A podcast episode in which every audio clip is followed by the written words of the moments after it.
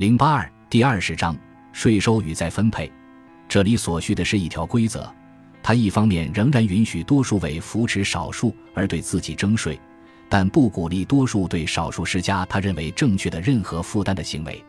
一个多数仅仅因为自己是多数的缘故，就应当有资格只对少数而不对自己应用一条规则，这是违背一项比民主本身更为根本的多的原则。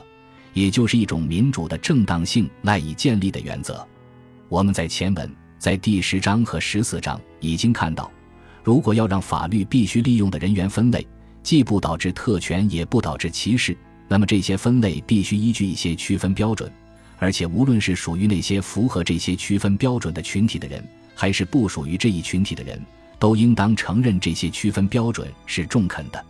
征收比例税的一大优点是。他提供了一条规则，无论是那些将绝对支付的多的人，还是那些将绝对支付的少的人，很可能都会同意这条规则。而且一旦接受了它，它不会带来一条只适用于少数群体的特殊规则所可能造成的问题。即使累进税不对那些被记以较高税率的个人指名道姓，他也歧视他们，因为他引入了一项区分标准。目的在于把那些确定税率的人的负担转嫁到他人的头上。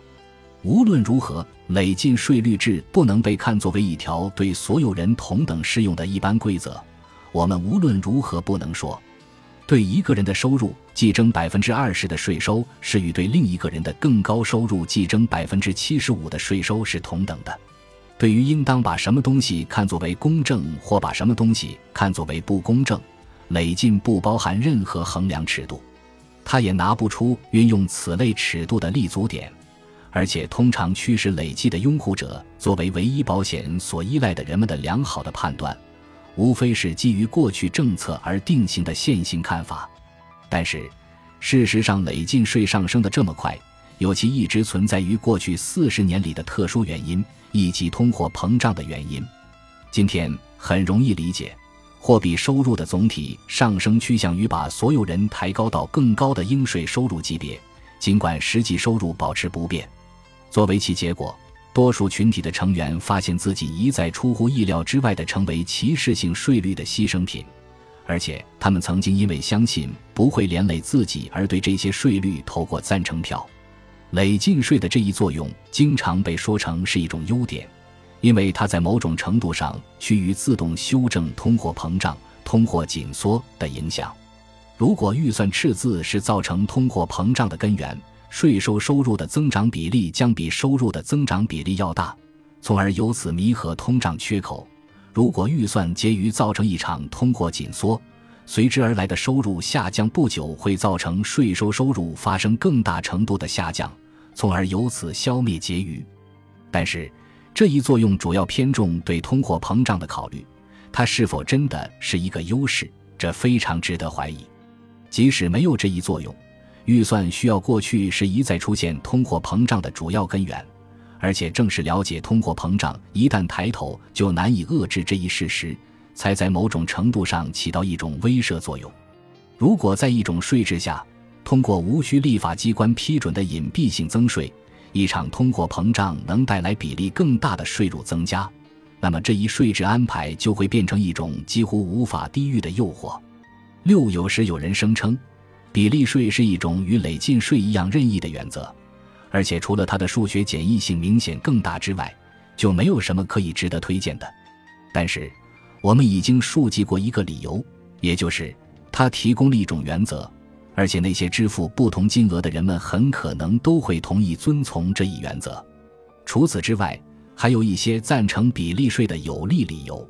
对于刚才那条旧理由，我们仍然有许多东西要说。即，既然几乎所有的经济活动都受益于国家的基本服务，这些服务就构成我们所消费和享受的一切东西的一个或多或少固定的组成部分。因此，如果一个人支配了更多的社会资源，他也将从政府成比例的获得更多的服务。更重要的是，比例税可使得对各种工作的净报酬所得之间的关系保持不变。这与以下就格言相当不同：没有一种税是好税，除非他把个人维持在与税前相同的相对位置上，因为我们在这里不是事关对个人收入之间关系的效应，而是事关对所提供的某些特定劳务净报酬所得之间的相对关系的效应。正是后者才是经济学上的重要因素。它也不像我们针对那个就格言所指出的那样，通过简单的假设各种所得的比例大小应当保持不变而回避这一问题。如果从两笔收入中减出相同的金额或相同比例的金额，那么两笔收入之间的关系是否能够保持相同？对于这一问题可能会有意见分歧。但是，对于税前相同的两项劳务的净报酬是否在税后继续保持相同的关系这一问题，可能不存在疑问。而且，这里就是累进税的作用明显区别于比例税的作用的地方。某些特定资源的使用取决于劳务的净报酬，而且如果要有效利用这些资源，那么税收应维持因提供特定劳务而得到的由市场规定的相对报酬，这是很重要的。累进税大大改变了这一关系，因为它把个人的某种特定劳务的净报酬与某一阶段，通常为一年里该个人的其他所得挂钩。如果一位外科医生为一次手术和一名建筑师为一项住房设计所获得的税前报酬一样多，或者一名售货员为出售十辆汽车和一名摄影师为四十次人像摄影所得到的税前报酬一样多，那么在从他们的所得中扣除了比例税之后，同样的关系仍将存在。但是在累进所得税之下，这一关系可能变动很大。不仅税前报酬相同的劳务可能带来不同的税后收入，而且即使一人为一项劳务得到了一笔相当高的支付，但其最终报酬也有可能比不上另一位得到一笔更小的税前支付的人。这意味着，累进税必然违背可能唯一得到公认的经济公正原则即同工同酬原则。如果两名律师接受了两件完全相同的案子，而允许他们从其酬金中保留的东西取决于每名律师在本年度挣得多少其他收入，那么他们事实上往往会为类似的努力得到非常不同的收入。如果一个人工作的非常努力，或者出于某种原因活儿非常多，那么对应于他的进一步努力，他可能比一名空闲的人或者运气差一些的人得到一笔金额更少的报酬。事实上，消费者对一个人的劳务估价越高。那么，对于此人来说，付出进一步的努力就越不值得。虽然这一通常意义上的对激励的效应是重要的，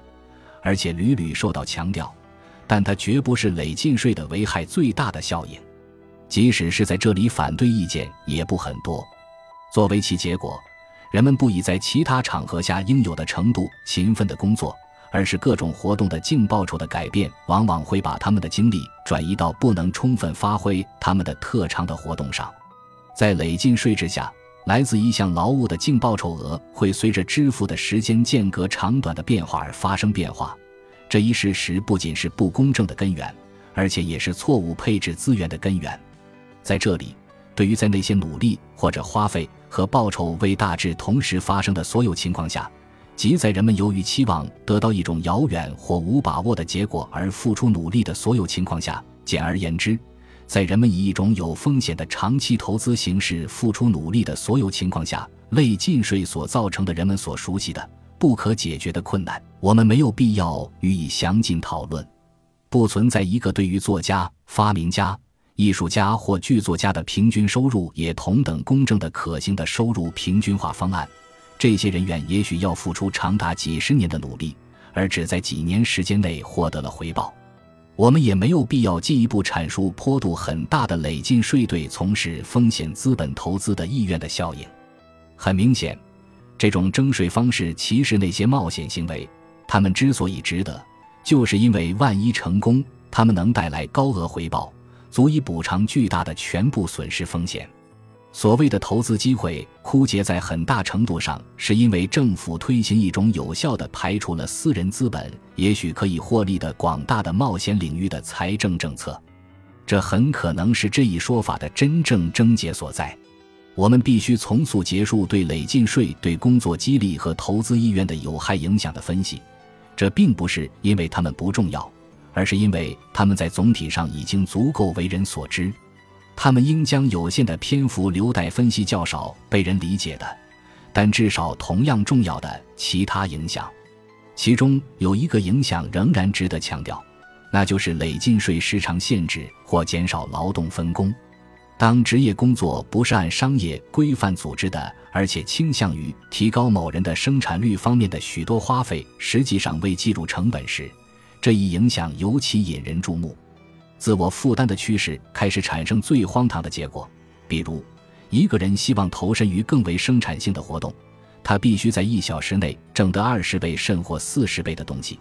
以便能够向另一个时间价值较少的人支付一个小时的劳务报酬。本集播放完毕，感谢您的收听，喜欢请订阅加关注，主页有更多精彩内容。